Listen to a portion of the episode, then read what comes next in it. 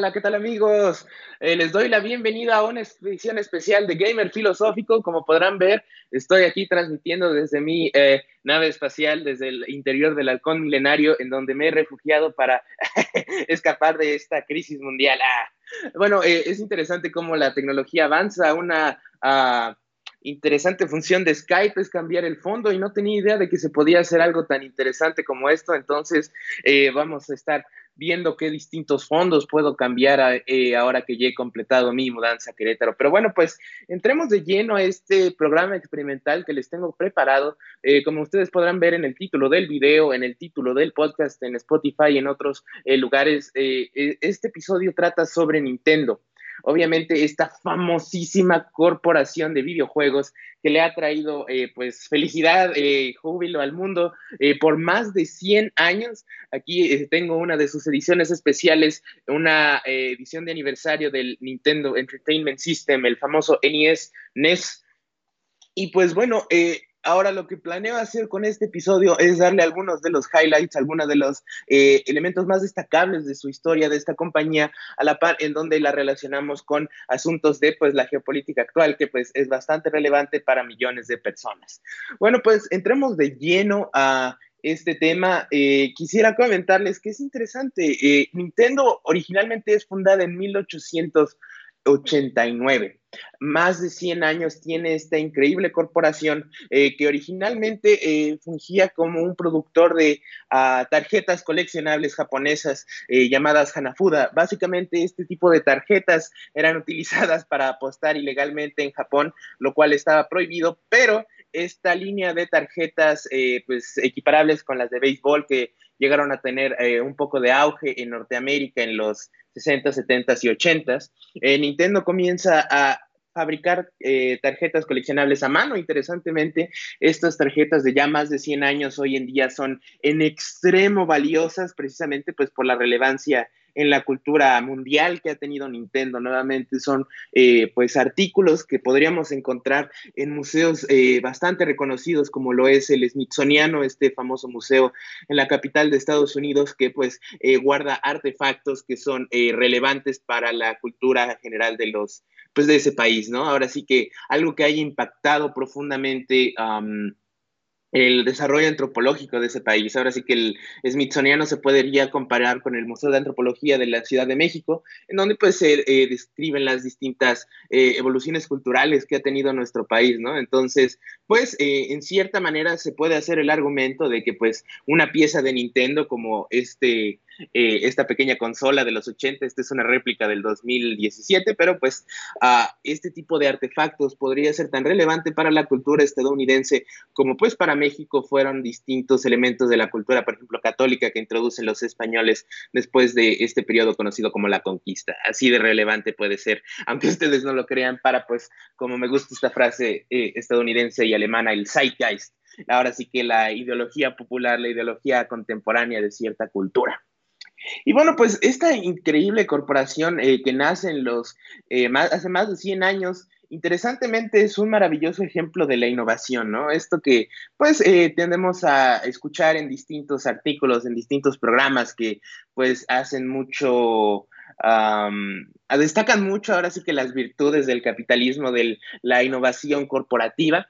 Nintendo verdaderamente es un ejemplo de este tipo de uh, avance hacia el futuro. Como les comentaba, por más de, por casi 100 años fungieron como un simple manufacturero de juguetes, eh, ya en el siglo XX comienzan a diversificar, ¿no? Por ejemplo, estas eh, perdón, tarjetas Hanafuda que les comento eh, son artículos para adultos, ¿no? Interesantemente, pues como son hechas para apostar, los niños por más de 100 años no, no conocieron a Nintendo en Japón. Y ya es que, pues a principios del siglo XX, interesantemente, hacen distintos acuerdos con corporaciones como Disney, pues para hacer tarjetas coleccionables para niños, que interesantemente nuevamente eran pintadas a mano. Como hemos comentado en episodios anteriores, la cultura japonesa en general tiende a poner un detalle impresionante a sus ilustraciones, pues como se puede ver en el manga, ¿no? La atención al más ínfimo detalle, eh, pues los caracteriza. este tipo de arte. Y pues es parte por lo que Nintendo se ve obligado a diversificar a principios del siglo XX. Eh, pues uno entenderá que pues a pesar de que ya hayan sido la, en un momento la corporación más grande de tarjetas en Japón, pues si uno los empieza a fabricar a mano, pues no es eh, pues eficiente, ¿no? Para cumplir la demanda, ¿no? Entonces, pues al intentar diversificar eh, a lo largo del siglo XX, Nintendo entra a distintas, ah, podríamos llamarle... Ah, eh, proyectos de inversión eh, impresionantemente diversos. Por ejemplo, ellos probaron con una cadena de comida, una cadena de um, sopa instantánea estilo Maruchan, también intentaron con una cadena de taxis que tampoco funcionó. Interesantemente, fue un exitazo, pero los presidentes de Nintendo tuvieron muchos problemas con los sindicatos de taxistas en Japón y por eso hoy en día Nintendo es una corporación de videojuegos en lugar de una corporación de taxis en Japón.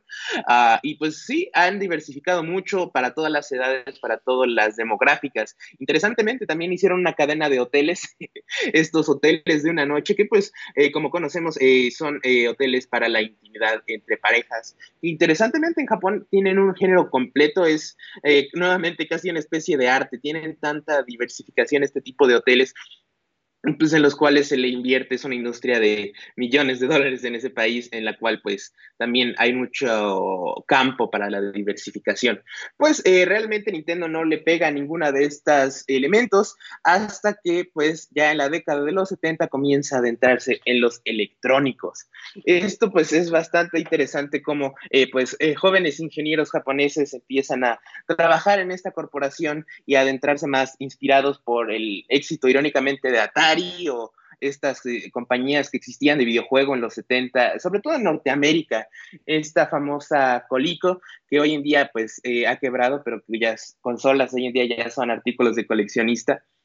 Lo que me gusta mucho de eso es que pues eh, son corporaciones que hoy en día ya no existen, precisamente por, en gran parte porque Nintendo la sacó del mercado, pero pues irónicamente ellas fueron las que inspiraron la existencia pues, de, pues, de Nintendo como compañía de videojuegos.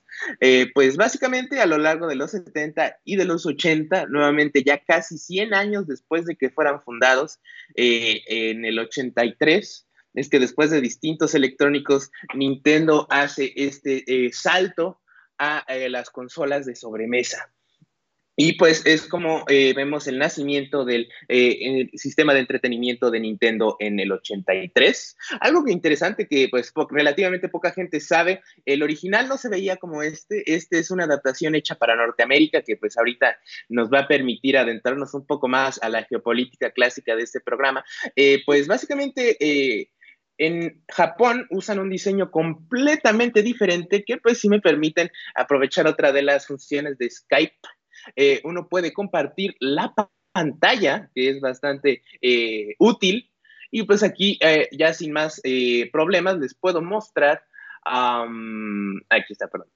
Este es el Nintendo original. Aquí lo podemos ver es un juguete japonés, pero en esencia es idéntico, sus funciones son exactamente las mismas a las de este pequeño eh, sistema de entretenimiento y pues ah, esto es lo que los lleva al éxito. Esta famosa consola Famicom, Family Computer, ah, pues en esencia acaba siendo el éxito eh, indiscutible de Nintendo. Y pues ahora es como nos podemos adentrar a lo que sucede en Norteamérica. Interesantemente, al principio de la década de los 80, eh, los videojuegos ya habían pegado como una, eh, um, podríamos llamarle una industria de miles de millones de dólares. En promedio, eh, cada año se producía una ganancia neta de toda la industria de alrededor de 10 mil millones de dólares en los 80 eh, en estas industrias. Lo que sucede es que existe una sobresaturación del mercado antes de que Nintendo llegue a Norteamérica. Compañías como Atari, como Colico, ah, pues como uh, Magnavox también, esta famosa corporación de computadoras, empiezan a, pues, a permitir que casi cualquier desarrollador, casi cualquier persona empiece a sacar productos para sus eh, consolas, lo cual eh, genera una sobresaturación de productos inferiores. Básicamente, recordemos en los 80, eh, si bien la comunicación ya estaba teniendo un auge impresionante, ¿no? Con los celulares y distintos aparatos, todavía estaban a décadas de tener algo como lo que hoy tenemos eh, en el Internet, por lo cual eh, ahora sí que los eh, jugadores como yo en esa época no habrían tenido forma de saber si un juego que ven en la tienda pues tendría algún potencial. Ahora sí que literalmente en esa época se tenían que llevar por la portada de la caja y pues eso no es, no es para nada un indicador de, uh, pues, qué tan bueno qué tan mal es un videojuego, ¿no? Por ejemplo, aquí tengo dos ejemplos eh, de videojuegos de Nintendo, pues sí tienen una... Uh, ilustraciones maravillosas, pero eso pues obviamente no nos da una garantía de calidad. Y pues eh, como este era el principio de estos videojuegos, el software no era tan barato como lo es hoy en día y por ende eh, personas podían llegar a gastar 50 o 60 dólares en, una, un videojuego pésimo. Ahora sí que básicamente una eh, verdaderamente, eh, perdón la expresión, pero una verdadera porquería, pues que algún desarrollador independiente en Estados Unidos pudo haberse sentado un fin de semana a escribir en su computadora, ¿no? voy a escribir un jueguito simple y lo voy a hacer chafa, pero no me importa porque pues hay una inmensa oportunidad pues de ganar. Entonces, pues lo que sucede es que en el 83, precisamente el año en que se sale la Family Computer en Japón, eh, en Estados Unidos el mercado de los videojuegos queda en ruinas. Básicamente pasan de producir ganancias netas de 10 mil millones a pues solo 100 millones de dólares al año, lo cual es una pues pérdida impresionante y es como Nintendo eh, al entrar al mercado estadounidense y en general de Norteamérica, tienen que completamente reinventar su eh, computadora familiar, que es como se diría en español, esa consola. Y es que nace esta eh, consola icónica que muchas personas que hayan estado en esa época recordarán el sistema de entretenimiento de Nintendo, el Nintendo Entertainment System. Ah, pues básicamente lo que hacen es tomar distintos elementos de la cultura estadounidense. ya para ese entonces habían nacido las VHS, estos cassettes que son los eh, pues precursores del DVD, del Blu-ray, y pues básicamente también habían tenido un auge impresionante, estaban desafiando la industria del cine, ¿no? Eh, cuando en épocas como la de mi papá, ¿no? Que él era un niño de los 60, pues la única forma de ver tu película favorita una segunda o tercera vez era esperar a que la pasaran en tu cine local, pues cuando nace la VHS, como ustedes entenderán, es la primera vez que alguien puede pues comprar tu película favorita y verla las veces que quieres en tu casa, con tus amigos, con tu familia. Y pues verdaderamente es un impacto impresionante que también podría merecer su propio episodio. Pero pues lo que hace inteligentemente Nintendo es copiar ese estilo y cambiar su computadora familiar, su Famicom, a un diseño parecidísimo a las VHS. Eh, con los que hayan usado estas eh, reproductores de películas recordarán que pues tenían un diseño parecido. Y ahora pues vamos a adentrarnos un poco a, lo, a la comparación que quiero hacer hoy. Hoy quisiera hacer algo diferente en el sentido de que pues usualmente siempre relaciono los temas de cultura popular pues con temas inmensamente relevantes eh, para la sociedad actual. Y pues voy a hacer algo parecido hoy, solo que pues vamos a hacer un poco más algo un poco más eh, temático, en el sentido de que esto se relaciona únicamente en el espíritu, en eh, las bases más fundamentales. Pues podemos hacer una comparación de la sobresaturación del mercado en los 80, en la cual, pues obviamente por la altísima oferta de productos, eh, y sobre todo la baja calidad de los mismos, pues causa una destrucción en el mercado, con la actual crisis educativa, eh, pues principalmente los países primermundistas, eh, ya en países como México es un tanto diferente, ya nos adentraremos un poco más, pero pues básicamente como había comentado en episodios anteriores, sobre todo en este episodio de Duro de Matar, que pues les recomiendo, ahí está en Caldero Radio, en nuestra página de Facebook o en Spotify. que pues básicamente en los Estados Unidos, en Inglaterra, en distintos países occidentales, que nuevamente usamos este término primermundista o ya desarrollados, pues hay una enorme crisis, sobre todo que está azotando ahorita a la generación millennial. Pues básicamente es este hecho de que hay una sobresaturación de profesionistas. Ya, eh, pues nuevamente, como son países que económicamente y socialmente están más desarrollados, significa que pues ya un altísimo porcentaje de su juventud puede aspirar a la universidad. Por ejemplo, había visto unas estadísticas, ¿no? En los 50 solo el 3% de las personas del Reino Unido podían ir a la universidad. Hoy en día es 49% de las personas en esa edad asisten pues a las universidades y es que pues vemos este problema inmenso que pues eh, es muy relevante y que ha sido eh, pues podríamos llamarlo eh, um, ah, las corporaciones, los gobiernos han tratado de distraer a las personas con toda esta propaganda de los millennials, ¿no? Este famoso estereotipo de que tienden a ser flojos, de que tienden a enfocarse en estupideces como pues esto famoso que pasa en los Estados Unidos, esta cultura de los SJWs, los eh, luchadores de la justicia social, que irónicamente aquí se ven unos cuantos reflejos en México, sobre todo en los estratos más altos y más elitistas de la población, los que tienen que estar más desconectados de la realidad. Pues en realidad, si bien es cierto que este famoso estereotipo de los millennials que se visten raros como hipsters y que son flojos y que tienen este sentido de entitlement, como le dicen en Estados Unidos, o este sentido de... Um, ellos sienten que se merecen todos solo por el hecho de ser quienes son. Pues si bien es cierto, sí existen personas así, la realidad, ahora sí que los hechos, eh, pues eh, ocurre mucho como en México. Solo los estratos más altos de la población, los más elitistas, los más adinerados, en todos los países son los que pues pueden llegar a cumplir este estereotipo. Por ejemplo, en California, en Los Ángeles, ¿quién podríamos encontrarnos gente así? Pues eh, chavos hijos de magnates de Beverly Hills, de actores, de cosas por el estilo pero por obvias razones el grueso de la población no tiene esas, eh, pues, ¿cómo se le podría llamar? No tiene es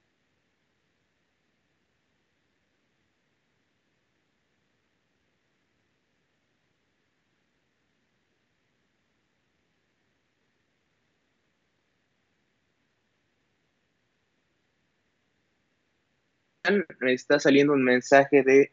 Ah, ya regresó. Ok, no se cortó la transmisión y se me siguieron escuchando. Eh, ya lo veremos en un momento ahorita que vea los comentarios. Pero bueno, lo que quiero llegar eh, con todo esto de los millennials es que básicamente al existir una sobresaturación del mercado y al nuevamente estar inmersos en una cultura eh, influenciada a morir por el neoliberalismo, pues básicamente un altísimo porcentaje de los graduados universitarios en los países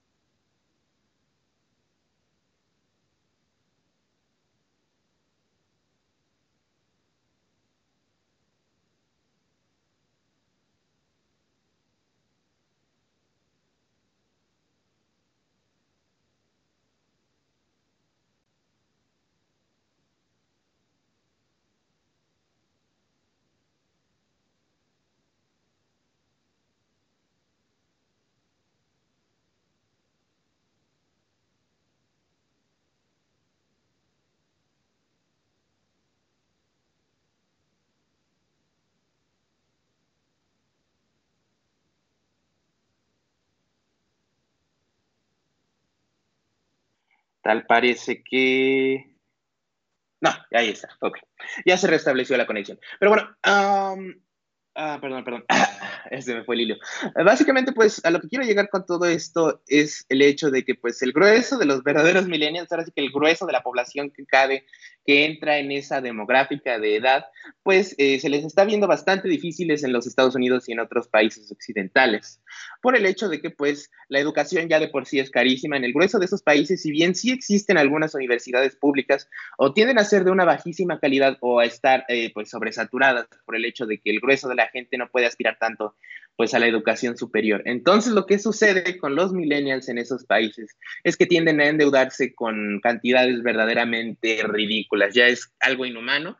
Eh, ya bastantes políticos progresistas en esos países han hablado, eh, por ejemplo, como Bernie Sanders, ¿no?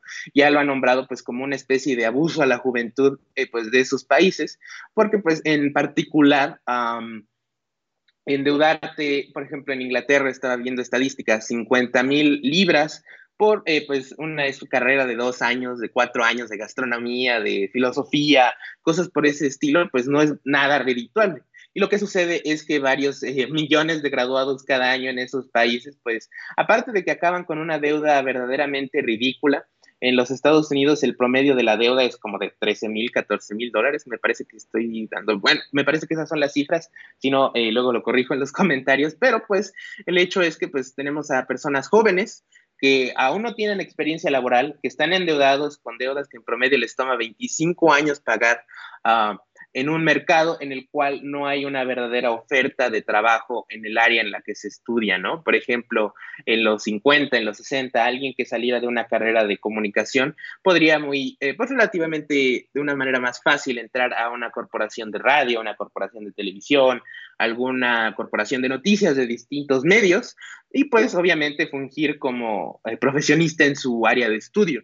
Lo que sucede hoy en día con esta sobresaturación, a la que estoy haciendo una ligera comparación con la eh, pues, eh, sobresaturación del mercado en los 80, es que pues la oferta laboral no ha cambiado mucho desde los 60 o los 50 y por ende pues tenemos a millones de personas que ya se endeudaron, que tienen un trabajo bastante, digo, perdón, que tienen una deuda casi impagable y que ahora no pueden conseguir un trabajo en su área.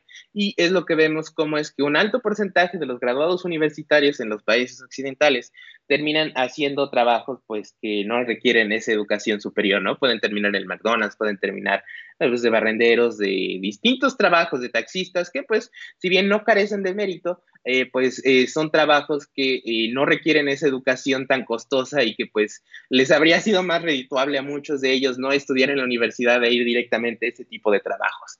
Este, esta crisis es bastante compleja y bastante grande.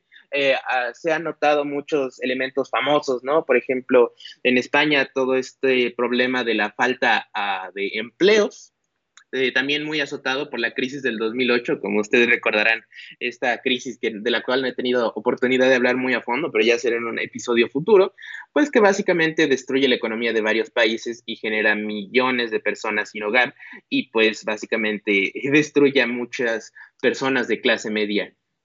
Es por eso que pues vemos eh, que en esos países de la Unión Europea puede haber gente, eh, personas con doctorado, con maestrías, con pues, buena experiencia laboral que están desempleados. Si bien eh, en esos países no tienen el problema de, pues, que se podría tener en el desempleo como en Estados Unidos o aquí en México, porque pues sí hay programas gubernamentales que les proveen eh, cheques de desempleo, pues es impresionante que existan países en los cuales pues eh, estas personas con doctorados, con maestrías, pues no tengan empleo precisamente por esta crisis eh, laboral, ¿no? Eh, es por eso que pues, eh, sobre todo en los estratos altos de la sociedad mexicana, ¿no? Todas estas, pues me atrevo a decir tarugados elitistas, ¿no? a muchos les encanta ir a estudiar a España, sacan su doctorado, su maestría en ese país, y pues el grueso de ellos tiende a regresar a México, porque pues precisamente si hay ya varios miles de españoles o de europeos en general que tienen las mismas preparaciones y no consiguen empleo,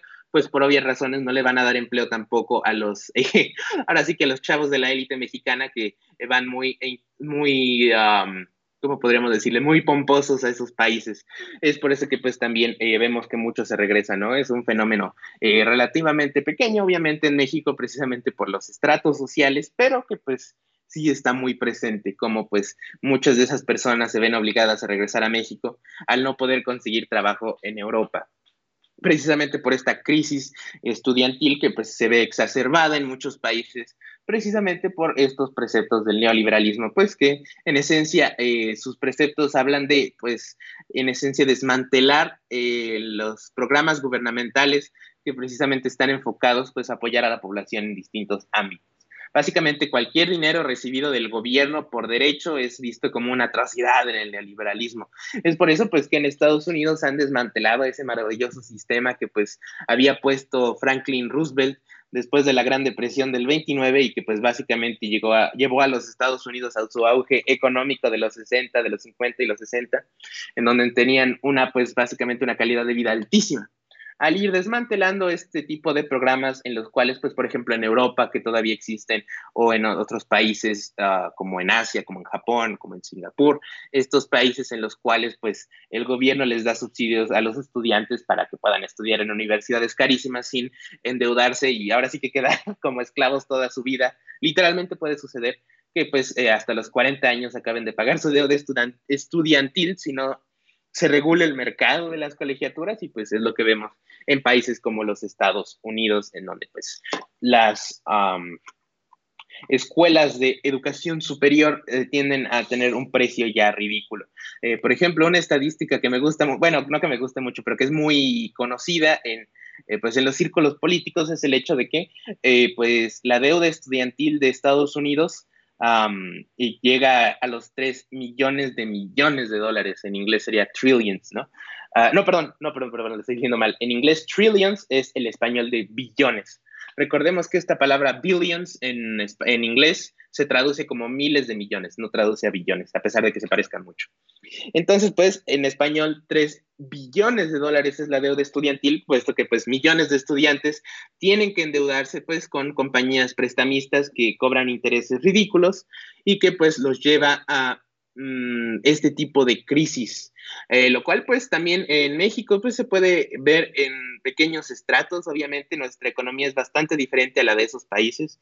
Eh, la economía mexicana había tenido relativamente un buen crecimiento cuando estaba el proteccionismo en los 70, en los 60, en los 80, que pues era famoso que los mexicanos que salían al extranjero traían la fayuca precisamente porque en México no se permitía la venta de pues productos que no fueran fabricados en este país, ¿no? Entonces pues, pues si bien es bastante debatible los méritos del proteccionismo, eh, pues a partir de que se introduce el neoliberalismo a México con Carlos Salinas, eh, pues básicamente la economía mexicana se enfoca más a una especie de mercado parecido al de Estados Unidos, lo cual pues es ridículo porque la economía mexicana es bastante diferente a la de Estados Unidos principalmente, que pues es un país ya industrializado y pues por eso vemos los eh, brutales niveles de pobreza de hoy en día, ya equiparables con los de África en muchos eh, pues ámbitos, en muchos estratos de la población mexicana, sobre todo eh, pues queda destruido el campo la agricultura en México, pues esta industria está casi muerta, ¿no?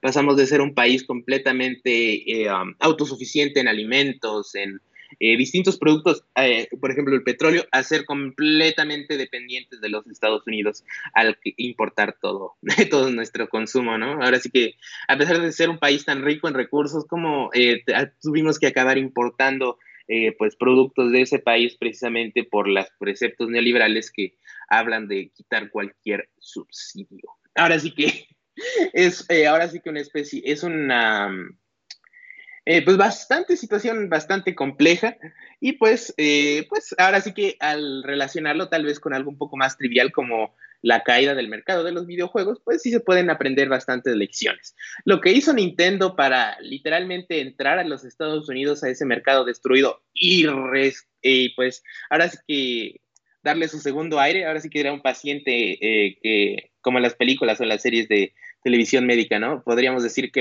el mercado de los videojuegos era un paciente que ya no tiene pulso y Nintendo llegó con esta famosa máquina eh, con la cual em, le regresan el pulso a los pacientes que sufren infartos, ¿no? Y pues Nintendo volvió a levantar esa corporación, digo, esa industria, lo que es hoy una mega industria de miles de millones en Norteamérica. Ahora, lo que hizo Nintendo es bastante interesante. Eh, como les decía, tuvo que disfrazarse de otro tipo de industria. Originalmente, estos productos de videojuegos de los 80 en Norteamérica, nuevamente, principalmente Estados Unidos y Canadá, lo empezaron a vender como juguetes. Ya en los 80, eh, la palabra videojuegos era muy tabú en los Estados Unidos. Básicamente decías videojuego, ah, porquería, ¿no? Es como, eh, pues, alguna industria que hoy en día en México tenga, pues, una mala reputación, ¿cuál podría ser? Ah, pues solo en el sentido de reputación eh, podríamos decir a, las drogas, por ejemplo, ¿no? Eh, en México tienen este estigma de ser, eh, pues, para personas vulgares o personas pobres o cosas por el estilo. Eh, bueno, si bien las drogas sí son nocivas y los videojuegos no lo son, a lo que quiero llegar es que pues era una industria que era muy tabú. Tú decías videojuegos y ninguna persona querría comprar tu producto precisamente porque el mercado estaba destruido. Entonces es lo que hace Nintendo este brillante movimiento de eh, decir, no esto no, no, esto no es un videojuego, esto es un juguete, es un sistema de entretenimiento. Es más, mira cómo está eh, diseñado como una VHS, una, un aparato para ver películas, no tiene nada que ver con los videojuegos. Y pues otro interesantísimo eh, movimiento que hace Nintendo, que hoy en día ya casi ha sido olvidado por eh, pues el grueso de los amantes de los videojuegos, tal vez ya los más expertos aún lo recuerden. Lo que hace es que eh, produce un juguete bastante innovador, que pues si bien fue un fracaso, sirvió mucho como movimiento de marketing y pues básicamente creó un control que en esencia era un robot. Ahora sí que el control clásico del Nintendo es este que vemos aquí, el efecto de pantalla verde tiene sus pros y sus contras, pero aquí está el control clásico del eh, sistema de entretenimiento de Nintendo. Pero para entrar al mercado estadounidense que estaba destruido, Nintendo eh, creó un control que en esencia era un juguete, este robot, Robotic Operating Body. Básicamente, no, eh, sí, Robotic Operating Body. Básicamente le dicen Rob el robot, que se traduce como un amigo operador, perdón, ahí está, un amigo robótico para eh, videojuegos. Entonces, pues básicamente lo que hace este juguete es muy parecido a lo que hacía la pistola famosa de Nintendo, esta con la que se cazaban patos, ¿no? Aquí tenemos la imagen de este famoso juego de Dog Hunt. Aquí está. En la que básicamente los patos aparecían en la pantalla y uno les disparaba con una pistola electrónica. Pues básicamente este eh, juguete Rob lo que hace Nintendo es, eh, miren, este control sirve como un segundo jugador. Había unos cuantos juegos que a fuerzas eran de dos jugadores y lo que hacía Nintendo era para que un niño pudiera jugarlo solo, tenían este pequeño robot que básicamente se comunicaba con el Nintendo eh, con distintos, un sistema bastante complejo y bastante notable de luces, en el cual el robot tenía sensores en sus ojos y el, eh, cuando la pantalla de la televisión emitía una señal, el robot hacía ciertos comandos para, obviamente, para controlar el, eh, el controlador de videojuegos. Ahora sí que aquí tengo el ejemplo original. Como ustedes recordaron el control de Nintendo, aquí mejor sacó el original. Eh, pues lo que hacía ese robot era básicamente con distintos aparatitos que se veían de ciencia ficción, así padrísimos, era ir apretando los botones como el jugador número 2. Y pues, eh, como les digo, este ah, robot realmente era, pues no funcionaba bastante bien, solo servía con dos juegos y pues realmente fue un fracaso comercial. Pero lo que le sirvió a Nintendo es decir, este aparatito de aquí no es un videojuego, es un juguete. Y pues de ahí que en Estados Unidos permeó de una manera impresionante el Nintendo, al punto en que en 1989, 100 años después de que fundaran la compañía de Nintendo, 25% de los hogares en Estados Unidos tenían uno de estos aparatitos, un sistema de entretenimiento de Nintendo. Nintendo básicamente revivió a la industria de los eh, videojuegos en Norteamérica y pues que creó una especie de semimonopolio que lo llevó a ser una corporación eh, pues inmensa que interesantemente en muchos aspectos nunca perdió su origen artístico. Eh, esto ya tal vez nos dé para otro episodio más en el futuro, pero pues eh, en fin, que solo nos quedan 15 minutos, solo vale la pena destacar que pues el grueso de los juegos de Nintendo son hechos por programadores japoneses que pues más allá de diseñadores de videojuegos yo los llamaría verdaderos artistas. Muchos de estos videojuegos eh, como el Smash Brothers o distintos elementos como, oh, aquí no lo tengo, el Breath of the Wild, el de Zelda, se me olvidó traerlo, pero pues básicamente eh, cuentan una historia que pues muchos críticos profesionales de cine, de videojuegos sí innegablemente sí pueden ser catalogados como una verdadera obra de arte. En esencia, eh, pues al contarnos una historia que, una narrativa compleja en la cual se hace reflexiones sobre la juventud, sobre distintos elementos como la pérdida de un ser querido, pues, pues básicamente como las películas. En esencia, los videojuegos han sido utilizados como, eh, por los japoneses principalmente, ah, pues como un medio para contar una historia, un medio para eh, explicarnos una tesis, muy parecido a lo que sucede con pues, las películas del cine de arte. Ahora sí que hay películas del cine de arte y hay videojuegos de la industria del arte. Y pues en esencia es algo que me gusta mucho de esta corporación de Nintendo. El grueso de sus videojuegos, más allá de buscar ser un éxito comercial, eh, buscan contarte una historia, buscan ser artísticos de, eh, de una u otra manera. Pero bueno, pues eh, entonces es como Nintendo logra adentrarse al mercado, ¿no? Y pues es como en la vida real podemos ver, pues como, ahora sí que tomar la inspiración de Nintendo para hacer un cambio a este problema estudiantil de la generación millennial y de las generaciones venideras, ¿no? En esos países primermundistas, si bien hay una muy fuerte influencia corporativista, como se puede ver, por ejemplo, en Estados Unidos, ¿no? Esta, esto famoso que es el único país en el mundo en donde toda la salud es privada, en donde, pues, si uno no tiene dinero, literalmente te mueres. te puedes morir de cáncer, te puedes morir de diabetes, te puedes morir incluso de eh, neumonía si no tienes el dinero para pagar, ¿no? Entonces, pues si bien hay una fuerte resistencia, sobre todo de las compañías aseguradoras que venden los seguros médicos para evitar que exista cualquier tipo de subsidio gubernamental para la salud, pues sí hay políticos que han eh, querido cambiar esto. Eh, destaca, por ejemplo, personas como Bernie Sanders en los Estados Unidos o como Jeremy Corbyn en Inglaterra, ¿no? Eh, políticos que pues han buscado implementar distintos subsidios gubernamentales para aliviar el problema estudiantil, ¿no? Y por esta parte aquí en México vemos que en los últimos años este nuevo gobierno ha estado construyendo distintas universidades y que se planean hacer más de varios cientos de universidades alrededor de México, lo cual pues eh, como les digo, nuestro mercado profesionista es diferente al de esos países, pues precisamente por la brutal desigualdad social en México, un relativamente pequeño porcentaje de la población puede estudiar en la universidad, pero pues al crear una mayor cantidad de profesionistas y al alentar al hecho de que creen eh, pues corporaciones nacionales y al estar alentando la inversión extranjera, pues que como vimos con su visita con el presidente Donald Trump, eh, sí eh, alentó a muchísimos inversionistas estadounidenses a venir a México y crear pues fábricas en este país, pues sí podemos ver una lucha activa, sobre todo en México y ahora sí que en los países en los cuales hay gobiernos progresistas, no como en Estados Unidos, que pues trágicamente están inmersos en gobiernos eh, conservadores, que también a la par son neoliberales, que pues básicamente le dan toda la preferencia a las corporaciones privadas, ya sea a las aseguradores, a las aseguradoras, a las universidades privadas. Pues sí se puede ver que, así como Nintendo hizo todo su esfuerzo para penetrar en el mercado estadounidense de los videojuegos, eh, es como hoy en día sí hay distintos esfuerzos y sí hay, ahora sí que se puede decir, sí hay esperanza, al estilo Star Wars, sí hay una nueva esperanza en la cual pues sí se puede contrarrestar esta sobresaturación del mercado y en general el problema laboral con las personas jóvenes, con las personas de la generación millennial, pues en la sociedad occidental que interesantemente los eh, países racistas como Estados Unidos y Europa y todos, y bueno, y distintos países europeos eh, oficialmente no consideran a México como un país occidental, precisamente por eh, nuestra descendencia indígena, eh, toda Latinoamérica es considerado semi-occidental, ¿no? Es otra de estas etiquetas medio racistonas que eh, pues son famosas y son muy usadas en el vocablo normal, pero pues vale la pena destacar ese hecho, ¿no? Este etiqueta de occidental, pues por lo menos en esos países tiende a ser algo más racial, un poco más cultural. Yo más bien lo uso como para literalmente definir qué occidente del mundo estamos, ¿no? Ahora sí que podríamos cambiarlo por el continente americano. Pero bueno, pues es uno de los elementos que me de los cuales me eh, pues quise hablar en este episodio.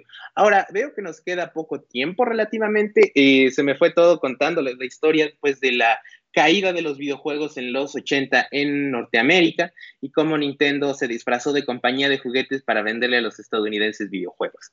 Pero pues eh, con estos escasos 10 minutos que nos quedan, ah, pues quisiera simplemente hacer una eh, breve mención a otra de estas historias de Nintendo. Ahora sí, otra, ahora esta fue una historia de éxito, a una historia de relativo fracaso, pero que pues se puede hacer eh, muchas comparaciones con lo que sucede hoy en día pues permítanme usar esta función de Skype y presentarles una de las consolas de Nintendo que han sido de las pocas fallas, ahora sí que pocas fallas miserables de Nintendo. Eh, aquí estoy eh, compartiendo mi pantalla. Este pequeño visor rojo es conocido como el Virtual Boy. Básicamente, en los 90 Nintendo fue la primera, me parece, la primera corporación en adentrarse al mundo de la realidad virtual. Ah, ah, perdón. Uh, Ok. Ah, déjenme dejar de compartir la pantalla. Bueno, ya, aquí estoy compartiendo literalmente la transmisión. entonces, básicamente, eh, Nintendo se adentró al mundo de la realidad virtual que hoy en día ya tuvo una, una, especie de renacimiento. Ya ven que el PlayStation y distintas corporaciones ya han salido con sus, han sacado sus visores de realidad virtual, que pues todavía les falta bastante, algo interesante, un problema de la realidad virtual que uno, ahora sí que yo que estudio eh, pues programación eh, conocemos es el hecho de que pues el ojo humano es como un telescopio, ¿no? Básicamente si tú quieres ver a una persona que está a 40 metros para allá, tu ojo literalmente tiene que ser como una cámara, los músculos del, pues los pequeños mecanismos del ojo tienen que ajustarse como una cámara se ajustaría, ¿no? Y los problemas con la realidad virtual es que cuando te pones un visor, literalmente tienes una pantallita chiquita enfrente de tu ojo, unas centímetros de tu ojo. Y cuando el visor de realidad virtual simula que alguien está muy lejos, tu ojo trata de ajustarse, ¿no? Pero lo que hace tu ojo es ajustarse a una pantallita que tienes en... Ahora sí que a menos de 5 centímetros del ojo, entonces causa una náusea espantosísima. Es por eso que eh, miles de personas, yo incluido, no pueden usar realidad virtual porque pues les genera esta famosa motion sickness o esta enfermedad de Ah, bueno, este síndrome que te da náuseas, ¿no? Como si tú subieras una montaña rusa. Es un mercado que todavía le falta mucho por recorrer, pero pues sí puede llamarse el futuro en ciertos aspectos de los videojuegos. Si logran resolver esos problemas, podemos entrar a mundos de realidad virtual maravillosos. Pero bueno, regresando a lo de Nintendo, lo que en esencia sucede es que quisieron hacer algo parecido en los 90 Y pues eh, tomaron uno de sus mejores ingenieros, eh, Gunpei Yokoi, el diseñador del Game Boy, de distintos, de distintos juguetes electrónicos que fueron exitazazos en Nintendo, y pues eh, le asignaron a crear este visor de realidad virtual. Pero pues eh, le dieron una prioridad bastante sesgada al marketing, básicamente, al permitirle a la corporación sacar las mayores ganancias lo más rápido posible y pues básicamente le dieron unos cuantos meses para desarrollar un juguete que jamás había sido eh, pues creado para adentrarse a la realidad virtual y pues fue un fracaso brutal. Y pues rápidamente les comento lo que sucede en la vida real. En el grueso de los países eh, de, todo el mundo, eh, muchos eh, de los gobiernos lo que han hecho es darle subsidios a corporaciones privadas que por la crisis actual están cayendo en bancarrota, ¿no? Y pues con el pretexto de, pues básicamente salvar a la economía. Lo que sucede en países como Estados Unidos Europa, cuando salvan esas corporaciones, el grueso de ellas tienden a despedir a sus empleados de todos modos, precisamente porque prefieren absorber los subsidios para sus altos ah, ejecutivos. Y pues interesante, México, eh, interesantemente, México fue la excepción. Cuando países todavía menos desarrollados como nosotros, como Honduras, Ecuador o pues distintos países que trágicamente, y no estoy exagerando, tienen dictadores impuestos por los Estados Unidos que obedecen todas sus eh, medidas económicas, cuando esos países gastaron miles de millones de dólares en darle a sus corporaciones privadas subsidios y el grueso de sus eh, habitantes están eh, en una crisis eh, sanitaria impresionante, no tienen comida, no tienen muchos pues, servicios básicos precisamente porque los gobiernos tiraron miles de millones a corporaciones privadas que acabaron no haciendo nada. Eh, fue interesante como México fue la excepción y pues el gobierno actual eh, rechazó darle subsidios a, los, eh, a las corporaciones privadas, macrocorporaciones estilo TV Azteca, Televisa, todas estas. No se les dio ni un centavo y a la par se le empezó a dar más subsidios, más préstamos a los pequeños empresarios, a los pequeños inversionistas, eh, gente de las tienditas, distintos pequeños negocios y pues a la ahora que vemos que pues las economías mundiales, a pesar de todos estos subsidios gubernamentales, están cayendo y pues el grueso de su población también está sufriendo brutalmente, pues eh, algo relativamente positivo. México fue la única excepción. Eh, podríamos adentrarnos más a esta comparación entre el Virtual Boy, este visor de realidad virtual y pues esta crisis que el mundo está viviendo y de la que México fue la excepción. Pero eh, pues trágicamente se me acabó el tiempo, eh, tengo cinco minutos y pues quisiera aprovechar para saludar a todas eh, las personas que nos vieron en vivo, a todas las personas que van a ver la repetición, ya sea en Facebook, en www.calderoradio.com, en ah, Spotify y pues en general en donde les guste. También tenemos nuestra página de YouTube por si quieren ver la repetición en ese les agradezco mucho, eh, les mando un saludo a todas las personas que eh, comentaron en mi video y pues los voy a ver en el siguiente episodio de Gamer Filosófico. Los espero el siguiente sábado. Ah, perdón. perdón. Ah, estoy viendo los comentarios, les agradezco a todos y pues